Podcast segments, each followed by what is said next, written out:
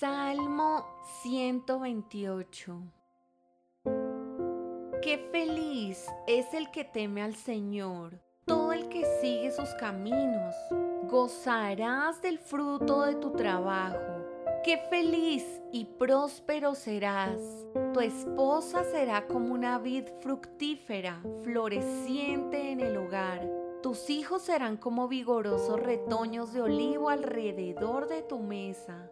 Esa es la bendición del Señor para los que le temen. Que el Señor te bendiga continuamente desde Sión. Que veas prosperar a Jerusalén durante toda tu vida.